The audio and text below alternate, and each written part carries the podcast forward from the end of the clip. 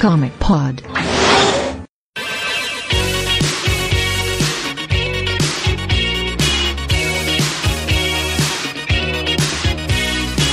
WhatsApp, como que começando mais um Como que pode, esse número 348. Eu sou o Matheus, estou aqui com o Brunão, Olá. o Igor, Fala aí. o Jocélio. Opa, E a gente tem aqui participando pela primeira vez esse ano nosso novo integrante da equipe Como que pode, o Guilherme Ataíde. E aí, gente? Você deve conhecer o Guilherme do podcast de Arquivo X, tu participou? Não. Não, Foi da participei CCXP. do Esquadrão Suicida e mais alguns de filme. Você quer se apresentar aí um pouco pro pessoal que a gente conhece? É, eu escrevo pro Brasil Post, né? Já escrevi lá, eu tinha uma, tem uma coluna de cultura pop que eu mantenho lá, não com tanta regularidade quanto eu queria. E aí, cobrindo uma Comic Con, uma CCXP, eu conheci o Brunão e o Morcelli, aí mantivemos contato, o Sarmento também, aí a gente, eu fui me convidando, né, pra participar. E aí, tô, tô aqui agora, tô no Twitter, tô... é, ano passado, sai, é, a editora Panda Books me convidou para fazer um, um livro sobre um jogo que chama Clash Royale. Então tem um livro aí, lançou um livro já disso.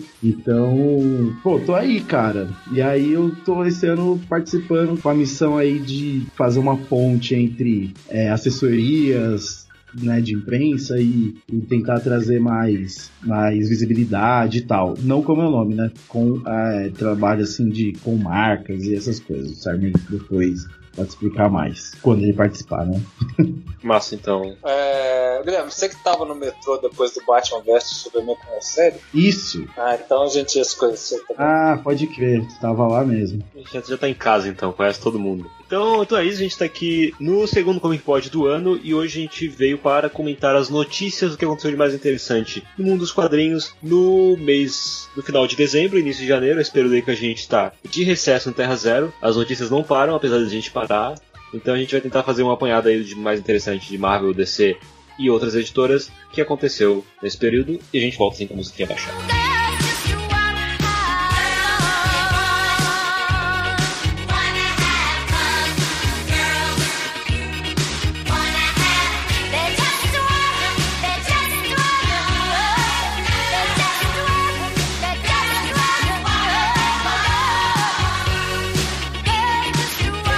Então vamos começar com os quadrinhos DC, é, como é de praxe. A gente tem algumas notícias de retorno nesse Comic Pod de hoje, e a primeira delas é que a gente teve aí um, um retorno bacana anunciado.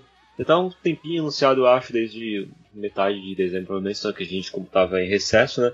O Mike Grell ele vai estar retornando pro Arqueiro, pro Arqueiro Verde em 2017 como capista é, de capas alternativas do, do Arqueiro Verde. Pra quem não sabe, o Mike Grell ele teve uma fase muito boa no Arqueiro Verde no final dos anos 80, Brunão. Foi Longbow Hunters, acho que é final dos anos 80, sim. Eu não que tenho 88. certeza, deixa eu ver aqui, mas se eu não me engano, É. é, final dos anos 80. Saiu no Brasil foi em 1990, 91, essas coisas. Ah, sim, mas Então, é, 80.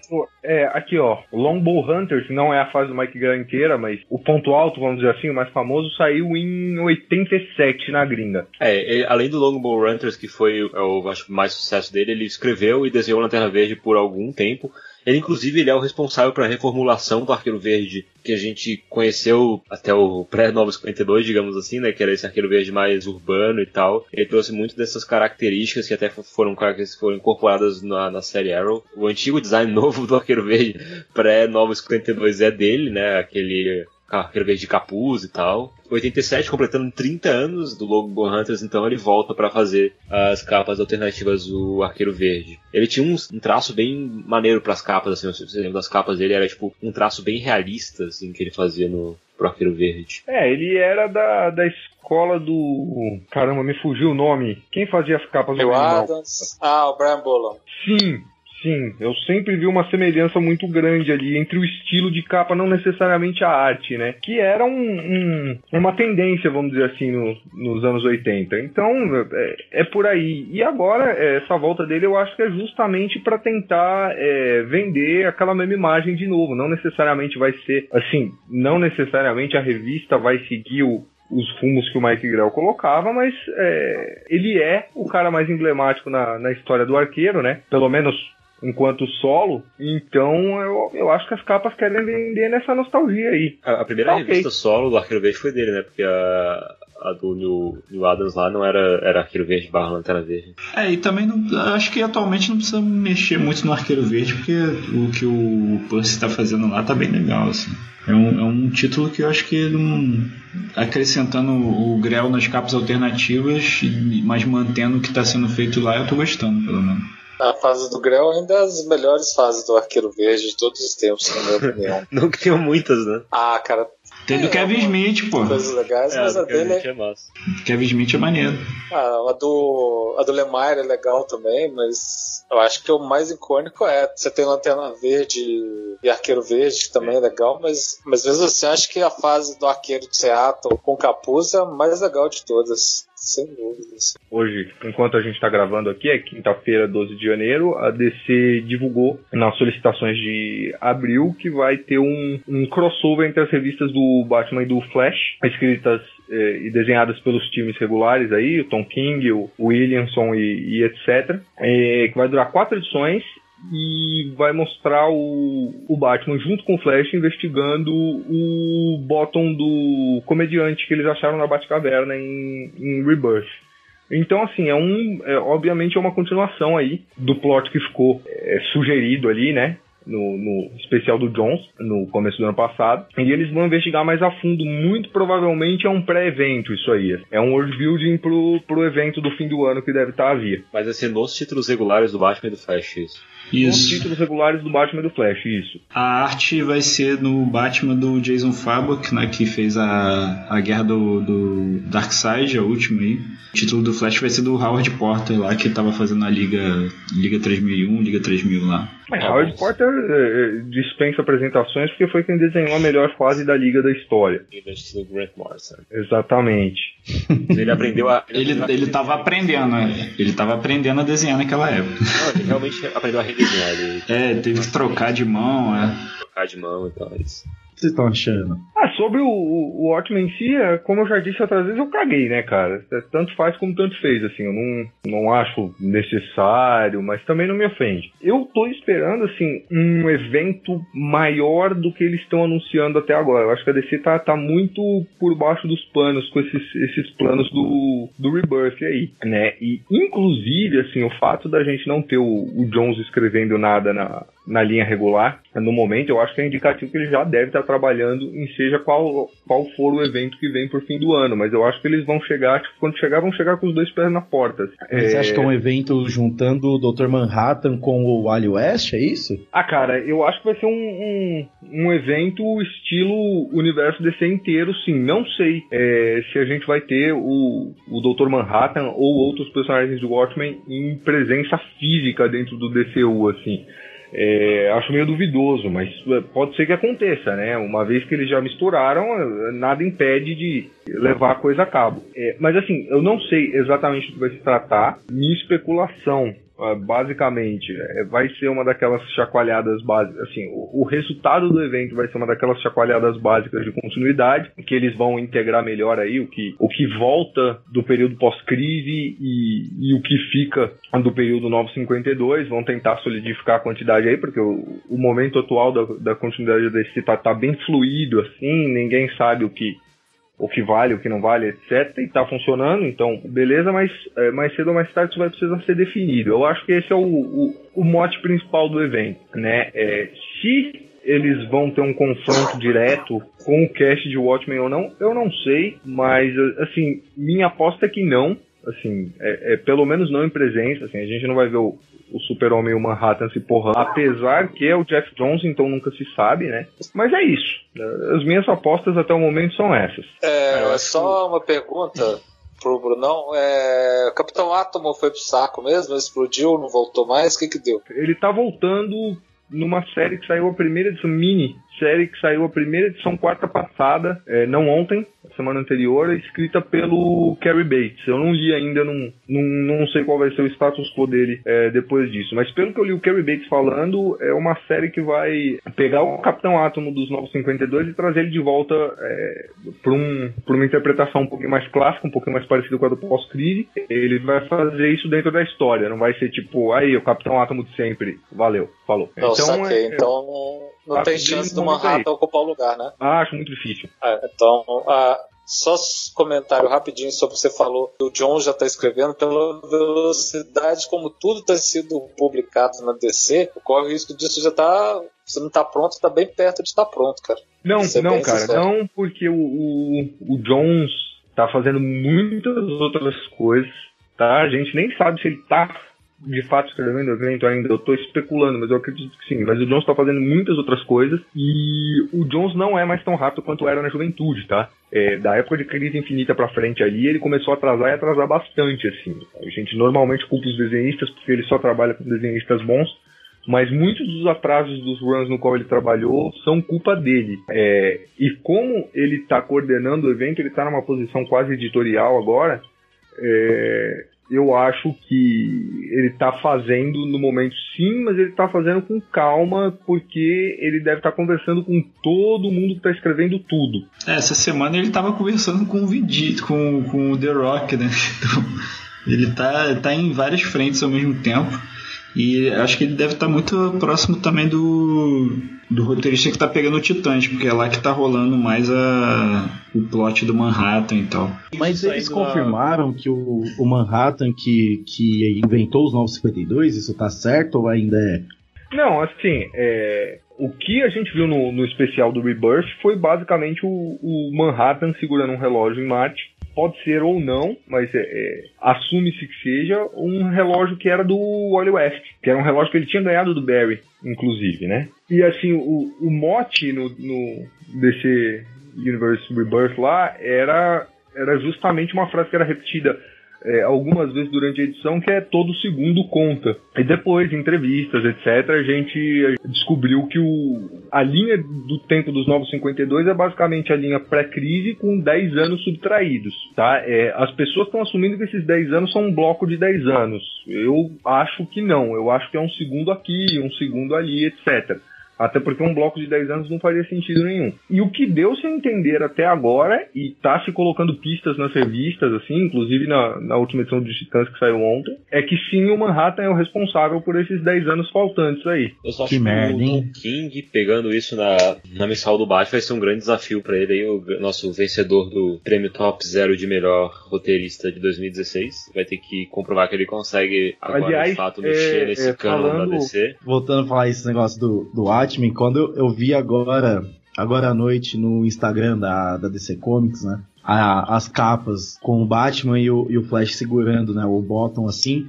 E eu gritei um alto sonoro, vai tomar no cu, porque, porra, é, é muito aquele negócio que o Alan Moore falou quase 10 anos atrás ou mais, que as editoras são guaxinins fuçando na, na lata de lixo dele, né? Tipo, to, todo mundo, cara, tipo, é, vai inventar um negócio, vai no, no Atman, faz o Before Atman, faz não sei o que, tipo, isso me incomoda um pouco. Pode ser, pode não, é frescura de fã assim, mas, mas me incomoda, cara. Tipo, de, deixa quieto, tá ligado? É outro negócio, é um bagulho que foi muito importante e tal.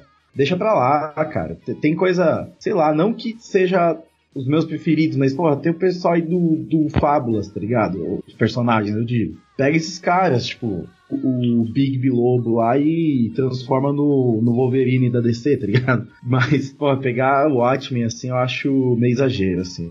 Ah, eu, eu discordo. Eu acho que já passou da hora de pichar o Watchmen, cara. É, a gente falou isso no último podcast, eu, e o, eu e o Brunão, a gente falou sobre isso já.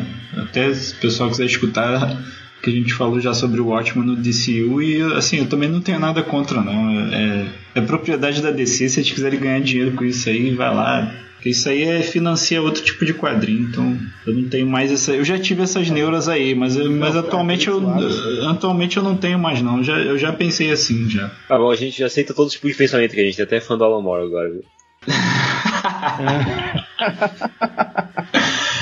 ah, e é pro pessoal ficar ligado no anual dos Titãs também, que vai ter algumas pistazinhas adicionais sobre o lance do Watchmen aí. O, o Abnett já falou sobre isso. Ainda o Brett Booth tá desenhando Titãs? Cara, eu acho que tem coisa desenhada pelo Lee Wicks também, tá? Não é só o Brett Booth. Né? Eu não consigo ler coisa desenhada pelo Brett Booth, cara. É, mas o pessoal tava falando bem do desenho do Lee Wicks, então não foi ele que fez. Não, é, o Lee Wicks tá fazendo coisa pros Titãs, então tá, tá menos, menos intragável, assim.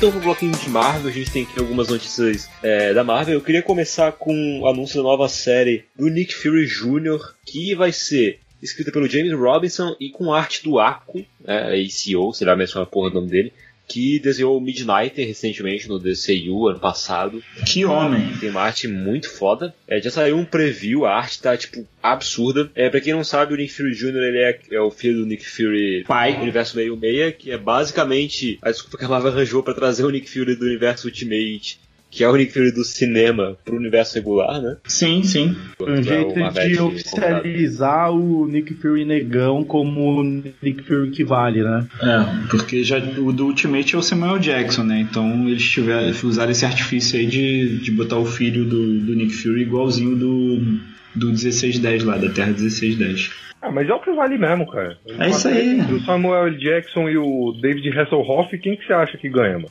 É, não, meu dinheiro tá no meu Jackson. Mas com essas guerras secretas aí da Marvel, não ficou um Fury só? Tipo, esse, o Júnior, é o mesmo do Ultimate ou nada a ver com o que eu tô falando? Não, ele é o do 616 antigo. E o que tinha acontecido já com o Fury velho é que ele se tornou uma espécie de vigia depois de uma saga que se chama Pecado Original. Então, depois disso ele assumiu uma outra posição na Marvel, tá meio guarda-roupa assim, tá meio de lado, justamente para ter, ter mais espaço pro, pro filho protagonizar as coisas. Isso foi antes de Guerras Secretas. Eu tava vendo aqui sobre esse, essa revista, só comentando rapidinho, o Robinson ele tá fazendo um trabalho no mesmo molde na no revista da Feiticeira Escarlate, que é, são várias historinhas assim curtas, né? E troca o, o artista, só que no, no, Nick Fury vai ficar, a princípio, o, o Echo deve ficar aí no, nas primeiras, primeiro, primeiras edições, mas pelo que ele falou aqui, vai, vão ser histórias curtinhas, assim. Tipo, a história começa e termina no, no mesma revista, então acaba em duas partes, ou alguma coisa desse tipo. Eu achei a arte, assim, tipo, tem um tom muito experimental, né? Não sei se vocês viram os previews que saíram, mas é uma parada bem louca, assim. Até a colorização é completamente diferente do que a gente tá acostumado, é meio. usa poucas cores, assim. Eu achei, talvez, bem influenciado pelo Nick Fury do Steranko, assim, né? Que era uma parada bem LSD. É, eles estão chupando Steranko mesmo, porque pelo preview aqui, é, é, apelo pro, pro saudosismo daquela fase lá do Fury, que tinha muita coisa de enquadramento experimental, experimental e o, o Eiko sabe fazer bem isso, né? Quando a gente vê o, o gibi do Midnight, tem vários aqueles quadrinhos pequenos, e aquilo ali é meio esteranco também. Que, que ele, ele foca, dá uns detalhes e faz uns negócios em raio-x lá no, no, no meia-noite, né? Ele é bom nisso. Eles anunciaram que o, o vilão, né, vai ser como que é aqui o, é, a rivalidade do Nick Fury com o cara que é agente da Hydra, que aspas, né, é praticamente o oposto de, de todas as formas. Então, tipo, pensando nisso, eu é meio que aposto assim que um pouco a, da temática vai para questão racial também, né? O, o, personagem negro, o outro, né, o oposto dele deve ser e sendo da Hydra, né? Deve ser bem racista e tal, né? Acho que eles vão ir por, por, essa pegada, assim. E pode ser bem bom, né? Considerando que é o James Robinson, eu não duvido que tenha uma pegada mais social, assim mesmo. Outra notícia Marvel que a gente tem também é um retorno aí a Marvel, assim como a gente tem o Mike Grell voltando agora para descer. Um cara que vai voltar pra Marvel é o Marvel Wolfman, por incrível que pareça. O Wolfman é muito conhecido pelo run dele nos Titãs, mas para quem não sabe, ele é co-criador do Mercenário na Marvel e ele vai voltar. Fevereiro. Voltando agora em fevereiro no Mercenário, personagem que ele co-criou, para escrever backups na revista do Demolidor, que agora também vai estar tá mudando, né? Que não vai ser mais escrita pelo Age, vai estar tá sendo assumida aí por outro time criativo. É, já tá com. Já tá na mão do Charles Soule aí, já. É, desde as Guerras Secretas. Agora vai ter essa, essas histórias do mercenário lá junto. Inclusive tem umas coisas já indicando que vai ter história aqui na América do Sul e coisas do tipo ah, o que o mercenário faz na, na nas horas vagas dele. Deve matar a gente. É, não, sobre a Marvel até essa questão aí da política aí, do, do cara que apoiou o Trump, que pode muita gente deixar, isso aí tem a ver mesmo? Você acha que vai rolar? É, esse cara aí, agora o negócio ficou escancarado, né? Porque o Trump indicou ele lá para um ministério lá, não sei qual é, não tô muito ciente, mas o, mas o nome dele foi citado lá pelo Trump agora na, na, na composição lá da equipe. Mas esse cara já ele botou muito dinheiro na campanha do, do Trump, né? O, o CEO da Marvel e ninguém e isso não estava muito muito exposto, né? Agora o negócio ficou escrachado, então eu não sei se como isso vai afetar a empresa como um todo. É, eu acho que não vai afetar nada, cara. É bem difícil, né? Eu acho que dificilmente alguém que a gente vai de fato sentir a diferença saia da, da Marvel por causa disso, até porque é um cara que, até onde eu sei, não tá ali é, é muito envolto com o dia a dia da coisa, justamente por causa é, é, é desse tipo de problema. Então acho que por enquanto não muda nada. É só fora a vida do Mark Wade, se alguém tiver que sair por motivos políticos, né? Porque pra descer ele não vai voltar, então é, a Marvel, se for afetada, ela vai ter que fazer algumas mudanças editoriais só, talvez para melhorar a imagem. Já tem a pessoa certa para encaminhada para ser editor, que é a Sana Manati, que além de ser extremamente competente, ainda tem é, ainda carrega a bandeira de representatividade dentro da, da empresa. Então, eu acho que para os próximos anos a gente vai ver a Sana Manati cada vez mais é, com um cargo de mais importância dentro da, da editora. Né? É, um outro retorno que a gente vai ter também na Marvel, além do Mark Wolfman voltando pro Mercenário, é o novo gibi do Aranha Escarlate. Sim, o Aranha Escarlate da saga do clone vai ganhar um novo gibi. É, o Ben Riley, né, ele tá de volta. É uma consequência... Tem boquinha. É, é aquela boquinha lá do, do Marquito, lá, que o pessoal já falou, não sei de quem que é. O Ben Riley voltou no agora no na conspiração do clone. Foi a. Eu não vou, não vou detalhar muito o que, que aconteceu para não estragar a leitura da pessoa, mas ele, é, essa revista é uma consequência direta dessa saga aí do Homem-Aranha, que está retornando uma opção de gente. O Ben Riley é um deles, agora não tem como falar, porque já está tudo anunciado, mas é uma consequência direta disso aí. A revista vai ter argumento do Peter David, meu queridão do coração, que atualmente escreve o melhor gibi do Homem-Aranha no mercado, que é o do Aranha 2099, que é um título extremamente regular, se vocês puderem pegar aí, muito bom. E a arte do Mark Bagley, que é tipo o carregador de piano da Marvel, né? Então não tem quem botar lá. E tem uma história com o Homem-Aranha bonito e tal. Ele pô, fez sagas importantes, trabalhou na, na Carnificina Total, aquelas outras sagas lá. Foi o cara que, que substituiu o Eric Larsen depois que ele saiu. Então o Mark Bagley tem uma intimidade com esse universo aí. Inclusive, acho que até a saga do clone ele desenhou algumas coisas lá. Não foram todas as edições, mas alguma coisa ele fez lá na, na saga do clone na época. Então já tem intimidade com a parada. Eu só achei muito estranha essa capa aí que foi usada para divulgação. Não será muito bizarra. É, tá bizarro e ainda botaram um desenho, depois botaram um meio esboço com uma colorização estranha, parece que foi eu que colorizei. Sim, colorização de criança da segunda série. É, então é assim que eu, que eu colorizo. Pô, e ele tem um, um capuz aí, uma toquinha assim. É, Spider-Gwen. Spider-Gwen fazendo escola, é, pô. né? Influência total. Isso escola no uniforme. E não tem. Cara, tipo, eles tentaram manter a referência saia do pano, né? Que era o moletom e tal, mas, poxa, era a melhor parte que era o moletom sem mangas, velho. O capuz não era a parte mais legal, o moletom sem mangas era. É, eles podiam ter mantido exatamente aquele uniforme. Eu não entendia nada, né, quando eu vi aquilo na, na nas bancas, né? Era bem moleque assim e tal. Mas achava maneiro demais, é.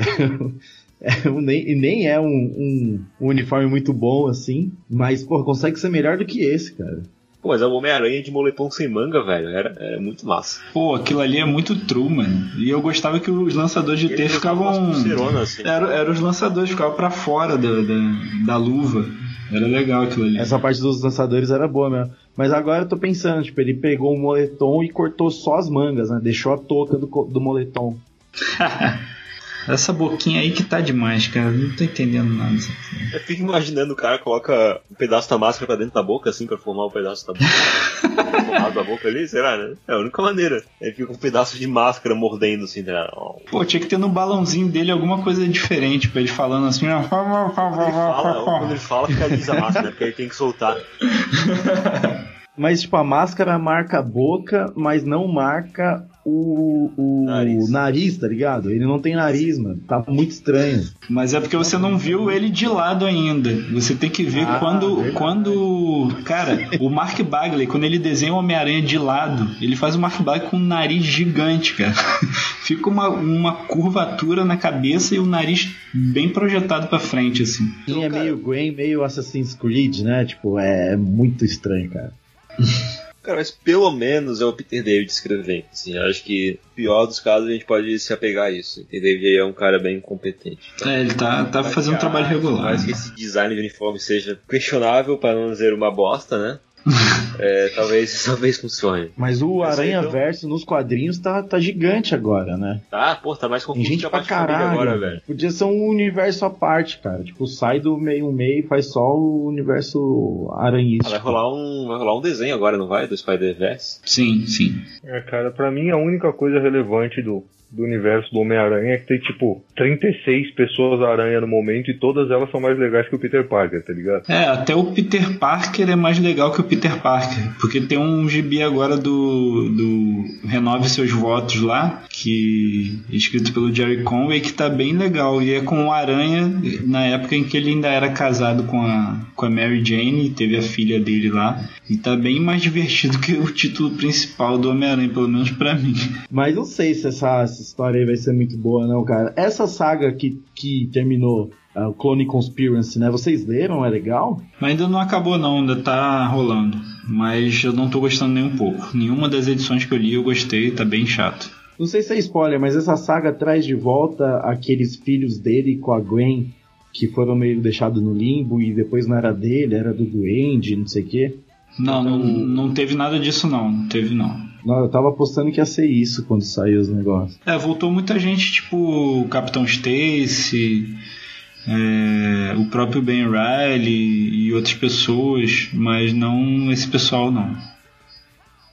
Tem uma participação importante né? da. É, tem uma participação importante das duas Gwens, da, da Spider-Gwen, porque a Spider-Gwen é de outro universo, né? E da Gwen também do, do antigo 616 que ela volta também.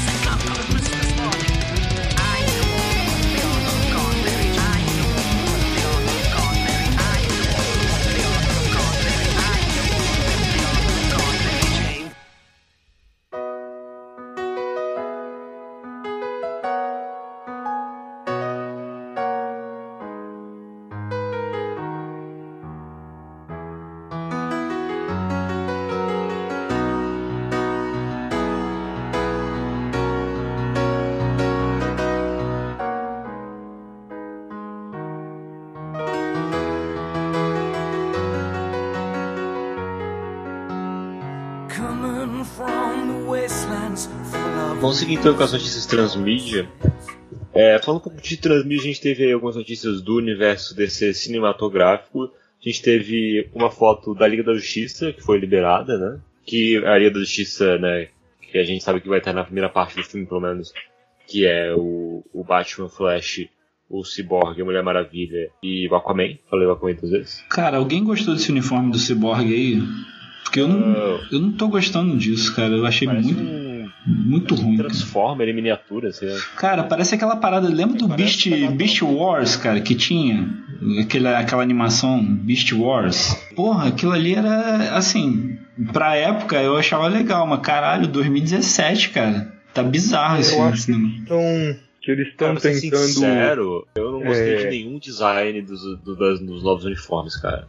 O Flash eu achei armadura pra, pro Flash não, não é. o não Flash é pra mim. ofensivamente ruim, cara. Não, a armadura pro Cheio Flash de é preto, Dá não pra se tem usar, mas. luvas. Eu Mas- até aceitaria não ter botas amarelas, cara, mas um cientista forense que deixa os, os dedos de fora é Dedos de burro. fora é cara. muito estúpido. É sim. ofensivo. Sim, e, e- e- cara, é, o, o, o uniforme do Flash é, é, é, tipo igualdade com as mulheres feito do jeito errado, né, cara? Porque, tipo, colocaram booby plates num cara, velho. Ele tem seios.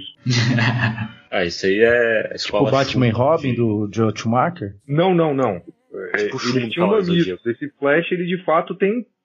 Tem, Então, tem uma placa peitoral projetada pra frente, assim. É, ele tem booby Meu plate, velho. Mas É, é, tá ofensivamente ruim esse uniforme do Flash, cara. Não, não dá, tá ligado? Pra não dizer que eu odiei todos, eu gostei do Aquaman do Momoa e eu gostei da Mulher Maravilha. Não, a Aquaman tá É. legal, a Mulher Maravilha tá legal e, tipo, o Batman é o Batman, tá ligado? O Batman tá muito coruja, É, o o problema é aquele Watchmen, óculosinho do, do voltando a falar Batman, de cara, aquele Watchmen. né? óculosinho lá. O Batman só tem um óculos, o resto é Batman. É, o Ele tem Batman é Batman. né? E óculos. É, o óculos deve ter alguma função. Quanto ao Cyborg, eu, só, eu acho que conceitualmente tem a ver com a ideia que foi lançada de ser caixa materna e, e tudo dela é muito angulado, assim. Não, não foge do que devia ser, sei lá. Ao mesmo tempo, eu, eu brinquei outro dia aí que é, ele ter essa imagem repugnante faz parte do, do personagem também, cara, do drama dele. De causar estranheza, senão- né? É, se ele fosse muito bonitinho, Pô, mas pode, pode ser repugnante, mas sem ser mal feito, né? No- quando aparece ele no filme do Batman vs Superman, ele tá muito. É, o corpo. Praticamente não tem corpo, né? Ele é só tipo, um peito e pescoço e cabeça, né? meu? Não, mas, é, é, mas aí é 952. é, mas é, aí é algo que eu já falei antes e eu vou repetir, assim. É, enquanto o Cyborg for só o Cyborg, beleza, tá ligado? Quando o Cyborg é seu principal é, personagem negro, é, você tem que rever isso aí, tá ligado? Você não pode ter, tipo, o único preto ser um monstro e o resto ser um monte de gente linda, brilhante que voa, velho. Porque é é complicado. É bem complicado mesmo, cara. E tipo, ele só tem a parte humana, é metade do rosto, tá ligado? É, sei lá, cara. E eu, eu vi uma galera falando como se fosse certo já, mas eu não vi se é oficial que essa roupa do Flash foi o, o Batman que fez. É, é, é um trailer, né? Isso? Como- Não, não, não. Essa roupa é a do Barry Allen. No meio do filme, o Batman vai dar uma armadura nova pra ele. Esses Ah, são tá. os boatos que sempre rolaram. Espero que seja uma roupa menos burra e que tenha luvas. Mas eu acho que essa roupa aí já deve ser a final, não é? Ah, eu espero Não. que não, cara. Eu, eu Cara, espero que o Batman chegue pra ele no, no meio do do filme e entregue tipo um par de luvas, assim, e fale: Amigo, você é um cientista forense, você deveria usar.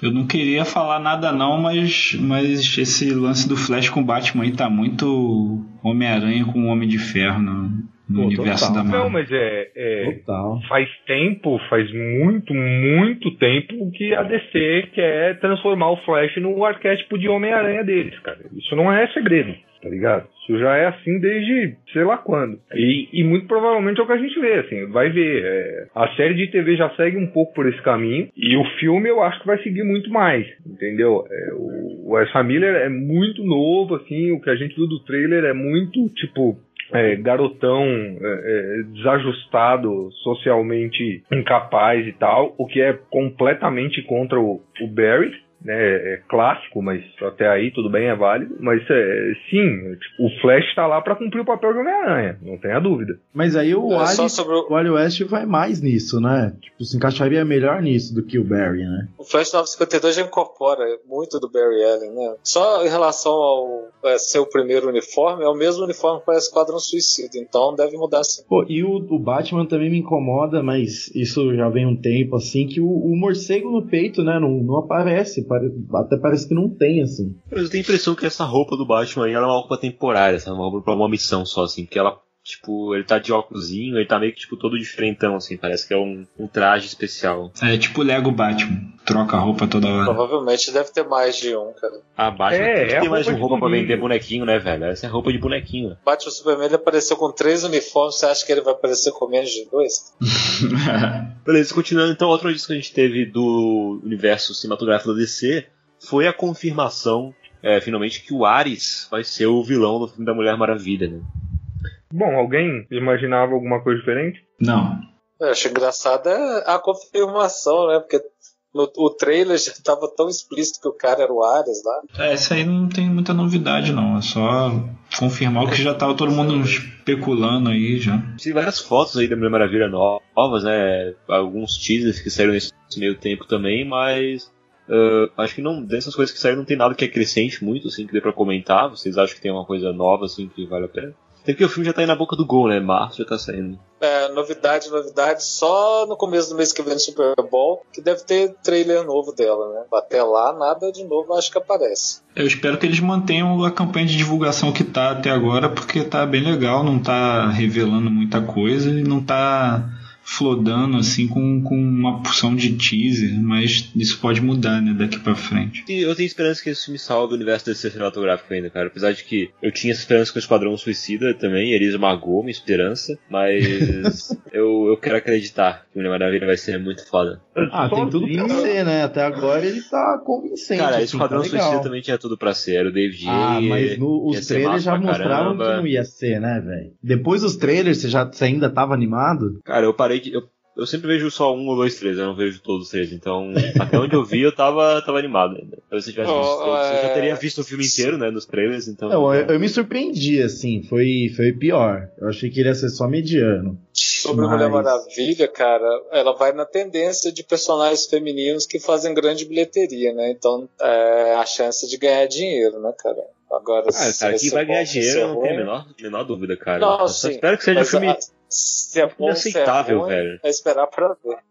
Esquadrão Suicida Assim- não foi nem, nem, nem médio, Não. cara. Foi bem ruim. Muito ruim. Salvar o universo DC. Esse filme sozinho eu duvido que ele vá, mas eu acho bem possível que ele coloque o universo DC no cinema no caminho certo, entendeu? Eu acho que ele, que É, ele pode ter a mudada de tom, de rumo aí que, que o universo DC tá precisando. Esquadrão Suicida é aquilo, né, cara? Não só é uma bomba, mas assim. é, é, lidar com aquilo dentro do universo depois vai ser complicado. Palmas se conseguirem espremer uma caipirinha desse limão aí, velho. Cara, eu acho que eles É, vão ignorar pode ser. tudo, vão pegar a Harley do filme só ali e vão cagar pro resto. Ah, eles devem aproveitar um Will Smith ali no filme do Batman, alguma coisa eles vão a fazer Ah, Viola Davis aparece na Liga da Justiça. Viola. Davis, Não- é. Não é tão assim, não. Ah, Ou eles vão dar ignorada no filme, até porque não tem consequência nenhuma dentro do universo. É, o Mas filme não faz nenhuma diferença, eles só existem para Ah, tá. impedir eles mesmos. que, é, eu vi umas críticas, não sei se foi o Collider, a galera do Collider, que quando eu vi eles falando quando anunciou Gotham Science, que é exatamente essa, assim, porque eles ficam esperando uma coisa de Marvel, que todo, todo filme tem uma, é uma peça do dominó que vai cair pra derrubar outra coisa, e falam, pô, DC Warner lançou de novo um filme que não vai ter consequência nenhuma, que não faz muito significado enquanto o universo. Apareceu o Batman, todos os filmes vão aparecer o Batman, mas e? Mulher Maravilha É, também, né? Ela se passa na Primeira Guerra Mundial, cara. Não vai ter nenhuma consequência direta nos outros. Será? Eu Ah, acho que vai, eu acho bem difícil, velho. Eu acho que Eu, vai. Mas- eu, eu acho que vão plantar. Eu acho que vão plantar um pouquinho de, de backstory aí com a questão dos novos deuses, de Steppenwolf e etc,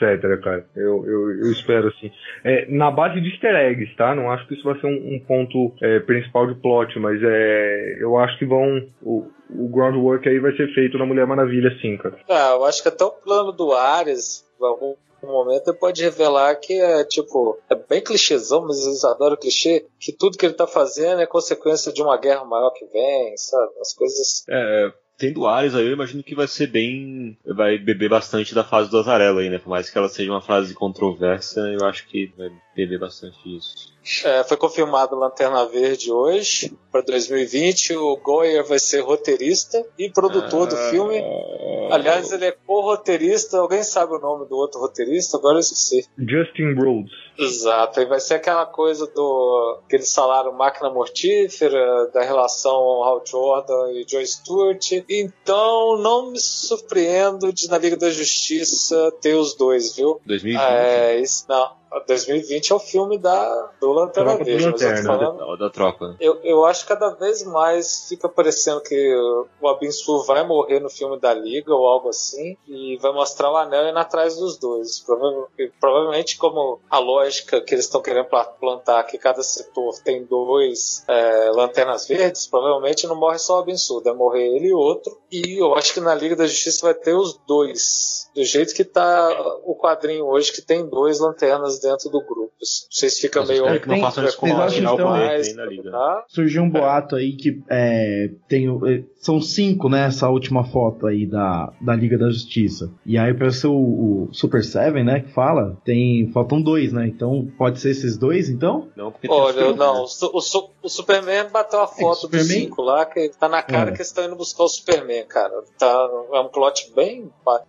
Achar um, um parademônio, coisa do tipo. Não, no estilo do, do Jones, da Liga da Justiça do Jones lá, que o Batman vai pro bueiro. Mas acho que é isso, cara. Eu acho que vai ter o 7. De alguma forma, eles vão botar o Lanterna Verde, nem que seja no finalzinho, pra fechar a conta, cara. Nem que seja easter egg do Anel chegando pro ator que vai fazer o Hal Jordan, falando: Ah, você foi escolhido, sabe? Pra todo mundo ficar: Nossa, que legal! Cena extra, que legal! Sabe, essas coisas. Cara, eu, eu apostaria no Hal Jordan já ser um Lanterna Verde veterano e alguma coisa acontecer e John Stewart ser recrutado e ele ter que meio que aprender com o Hal Jordan pra ele ser a orelha do público, assim. Essa seria. Ah, eu sinceramente. Pô, eu acho que podia ser o contrário, cara. É, eu acho que é poderia ser o contrário. contrário, mas eu acho que eles não vão fazer o contrário. É, que é. Hollywood. Ah, mas eu acho até por personalidade eu tem que ser o contrário. Senão eles vão ter que inverter a Sim, eu personalidade. concordo, mas eu não acho que eles vão fazer o contrário. Bom, descer Bom. com, com Lanterna Verde, né, nessa questão de John Stewart e Hal Jordan, não precisa nem falar do, do erro crasso que foi o filme de não terem Filme. colocado John Stewart, né? Tem filme Que, do Lanterna Verde. pegando a onda do, do desenho da liga, assim. Filme, cara, não tem filme do Lanterna Verde. É, só para fechar aí mais uma questão, o- mais uma informação, né? Um é que o Dwayne Johnson é, tá, reuniu essa semana aí com, os- com o pessoal da Warner, o que confirma o filme também, que eu acho que é o outro de 2020.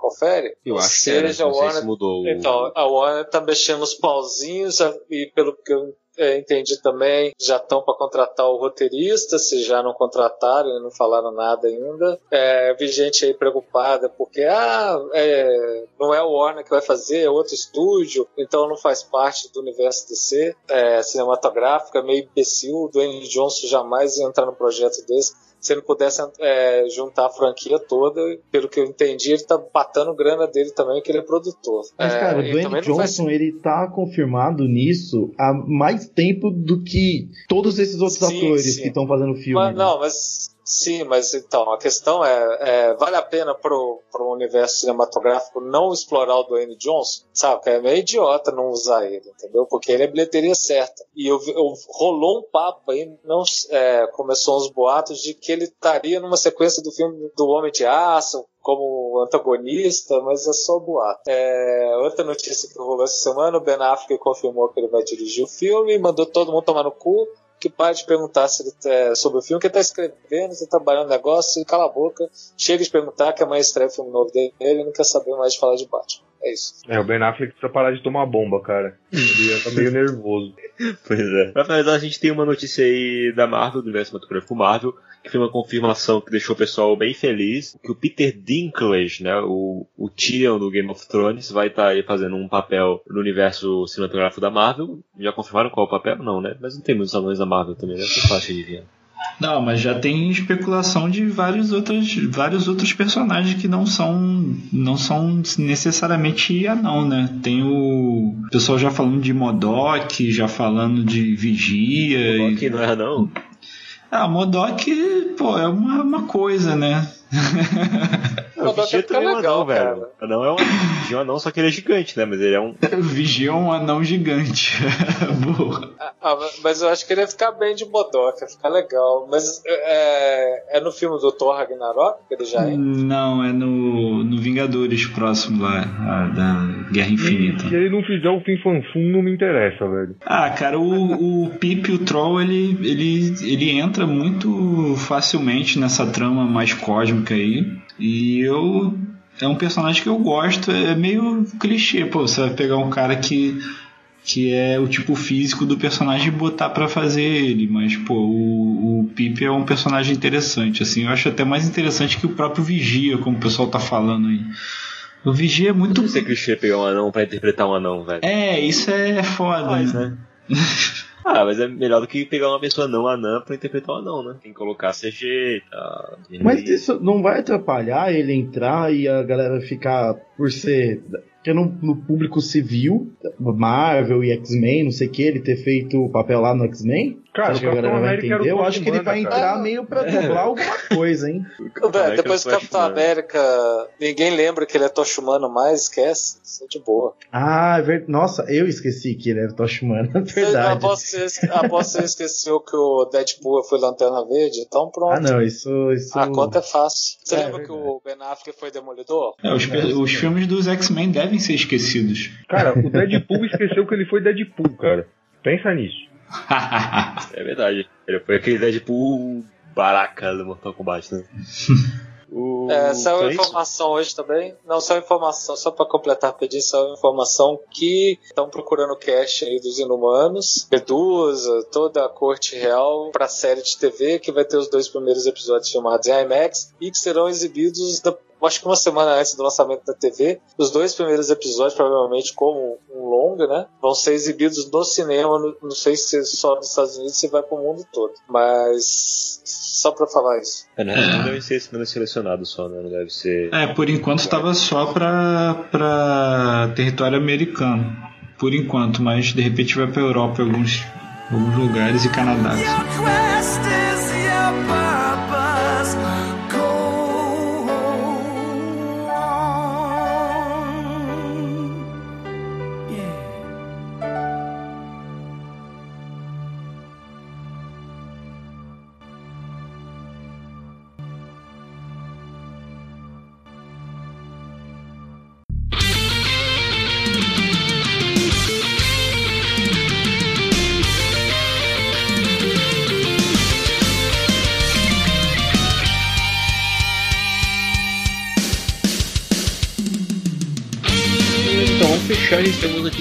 Uma, duas notícias na verdade aqui de outras editoras. Uma é uma notícia bem ruim, assim, que a gente só vai passar por cima porque não temos muitos detalhes ainda, que foi a prisão do Jared Jones por acusações e ter encontrado material de pornografia infantil no computador dele, né? Acho que é tudo que a gente sabe até o momento, não, não tivemos muita informação dessa notícia, então a gente não vai ficar especulando muito em cima.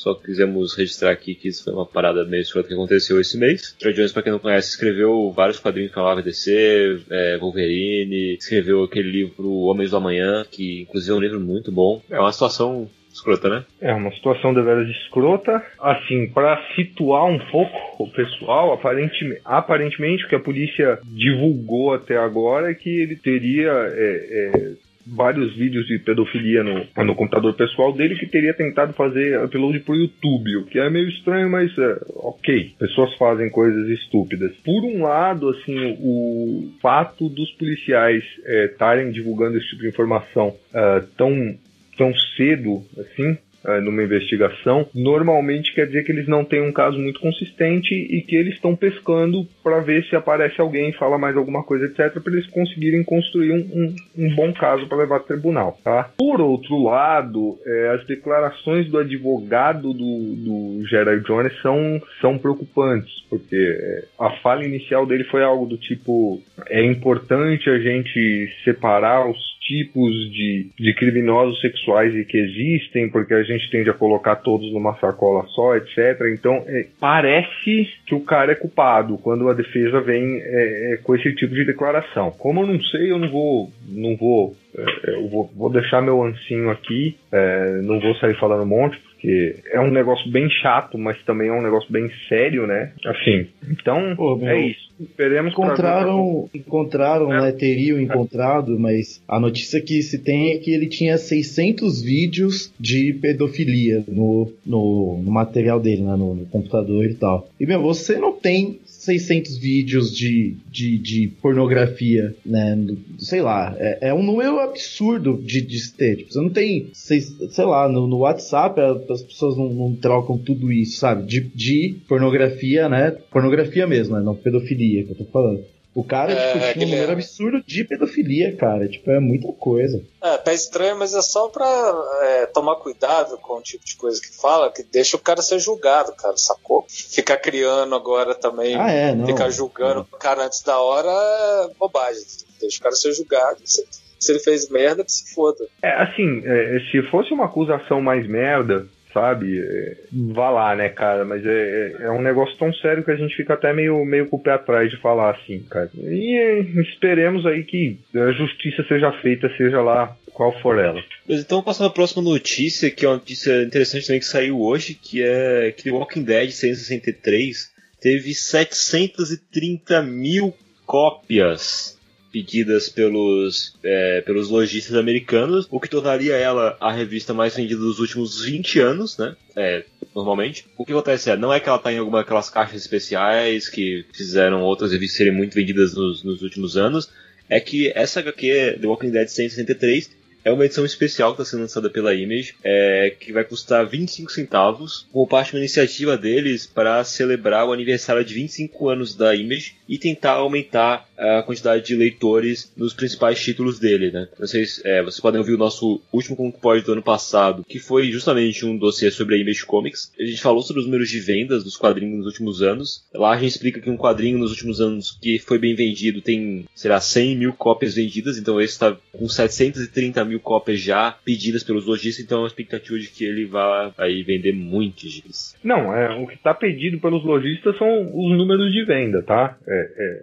para para clarear uma confusão aqui, a gente não tem, é, no mercado americano, a gente não tem número de venda é, é, pro consumidor final, assim, quando a gente fala 100 mil cópias, 120 mil cópias, etc., isso é pros lojistas. A, a DC e a Marvel e todas as outras editoras, eles vendem pros lojistas e os lojistas que se virem com aquele produto. Então, é, é um número de, o número de solicitações aí, é, salvo se tiver algum ajuste, cancelamento, etc., é o número de vendas finais. É, vale a pena salientar que, assim, é, essa edição comemorativa de Walking Dead aí, ela tá saindo por 25 centavos, aliás, um preço é, é mais do que simbólico. Sim. Então, é, isso muito provavelmente é o grande responsável pelo, pelo por esse número absurdo de vendas que a gente tem aqui, né? Mas é boa publicidade. É, o, o Eric Stephenson até é o que é o publisher da, da Image atualmente, até falou, né, que eles eles sabem que eles vão estar tá, é, no prejuízo com, com essas HQs, não importa quantas vendam, eles vão estar tá no prejuízo por ela custar 25 centavos, mas a ideia é justamente colocar esses gibis é, na cara ou na frente de tantos consumidores quanto for possível, né? Para eles tentarem atrair mais leitores para os títulos principais da Image. Até porque nem no montante de grana vai ser tão bom, né, cara? Pra na hora de botar lá de max share, essas coisas. Não, por 25 centavos. vender um cara... monte e não ter grana, né? É. 25 centavos acho que custa mais imprimir o quadrinho do que isso, tá ligado? Tipo, já tá automaticamente no prejuízo. Ah, sim. Não, mas então, mas vai virar tipo um recorde ao avesso, né? Não é igual um XB número 1, a morte do super-homem que vendeu pra caralho e ganhou muita grana. É. é, segundo o próprio Kirkman, essa edição com esse preço é tipo um, uma retribuição do, dos próprios criadores e do próprio pessoal da Image ao público que já deu tanto para eles aí. Porque é, até pelo podcast que a gente gravou dá pra. O pessoal discute bem a, o crescimento assim da, da editora nos últimos anos. Então é uma forma de dizer obrigado por esse tempo aí e, e, nada mais justo do que usar esse título aí, que é, é um dos que mais vende atualmente, tem um, um, um, ciclo de vendas muito regular. O Saga e o Walking Dead é uma homenagem legal. Assim. Ah, já deve estar tá pago, né? A produção disso aí, tipo, com o lucro que teve antes, já ele maneja lá financeiramente. Tá rico, ele pode tirar é. da carteira dele. é isso, né? Alguém tem mais alguma notícia que quer adicionar? A gente tinha umas coisas nacionais aqui que a gente pode passar rapidamente. É, tem a publicação do gibi dos gêmeos Baimon aqui no Brasil, é, que adapta o conto New Gaiman como falar com garotas em festas. Vai sair aqui pela Companhia das Letras. O conto saiu aqui no Brasil pela Intrínseca já. É, Vocês um... já leram? É legal? Eu li o conto, cara. Eu não li. HQ. O conto é legal, cara. Ele tem um plot twist. É isso aí, né? Tipo, então, é uma história Ah, vai ser pela Companhia das pelo, Letras, né? Vai ser um trabalho bom, né, meu? A Companhia é, das Letras, quando, quando lança trabalho dos gêmeos aí, tá, tá fazendo um rolê legal, assim, caprichado, né? E o outro, só pra gente é, deixar aqui registrado também é, pra quem quiser apoiar, novamente, né, o pessoal tá fazendo um abaixo assinado aí para inclusão de quadrinhos da categoria quadrinhos no prêmio Jabuti, que é provavelmente o prêmio mais célebre de literatura do Brasil, né, que não tem a categoria quadrinhos, apesar de quadrinhos já terem ganho o Jabuti em anos passados. Essa é uma, é uma demanda que volta e meia volta, assim, eu já vi ela vários anos acontecendo, mas o pessoal agora criou um abaixo assinado, que a gente vai deixar o link aí para quem quiser assinar para poder apoiar isso aí, pra gente ter uma categoria de quadrinhos no Prêmio Jabuti finalmente. É isso aí, alguém tem alguma notícia que quer adicionar? Hum, não, acho que era isso.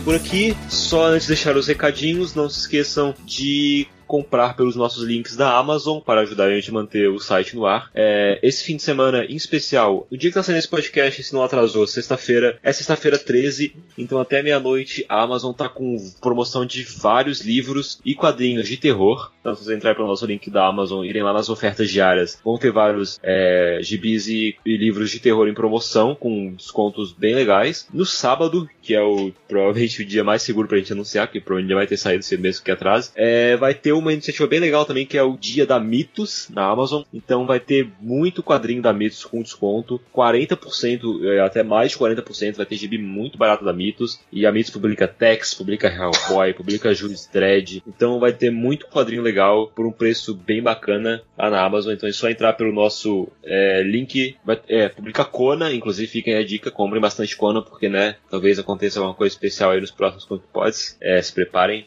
Entre pelo nosso link da Amazon e comprem lá, vai ter várias promoções legais. Comprem seus quadrinhos, a gente vai manter o site no ar. E as outras possibilidades para ajudar a gente a manter o site no ar é o nosso padrinho, claro. Você pode colaborar lá em padrim.com.br barra terra zero.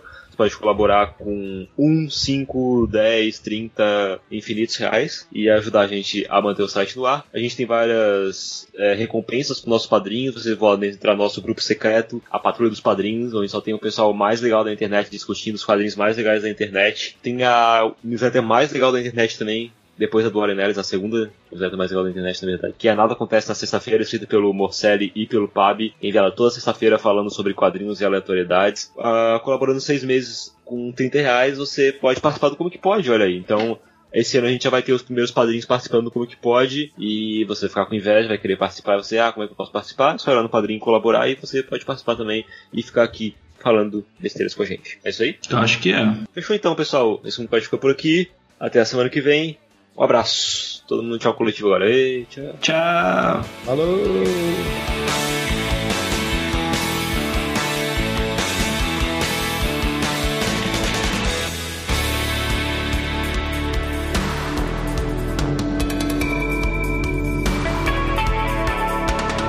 É, esse Que Pode é possível graças aos nossos padrinhos na modalidade de 30 reais, que são o Gabriel Felipe Calbi, a Paula Elias, o Igor, o Juliano Souza, o João Paulo Ranque de Faria, o Rafael Machado Saldanha, o Senna, o Bruno Batilana, o Semilton Amorim e o Augusto Oliveira. Muito obrigado, pessoal, e muito obrigado a todos os padrinhos e madrinhas do Terra Zero.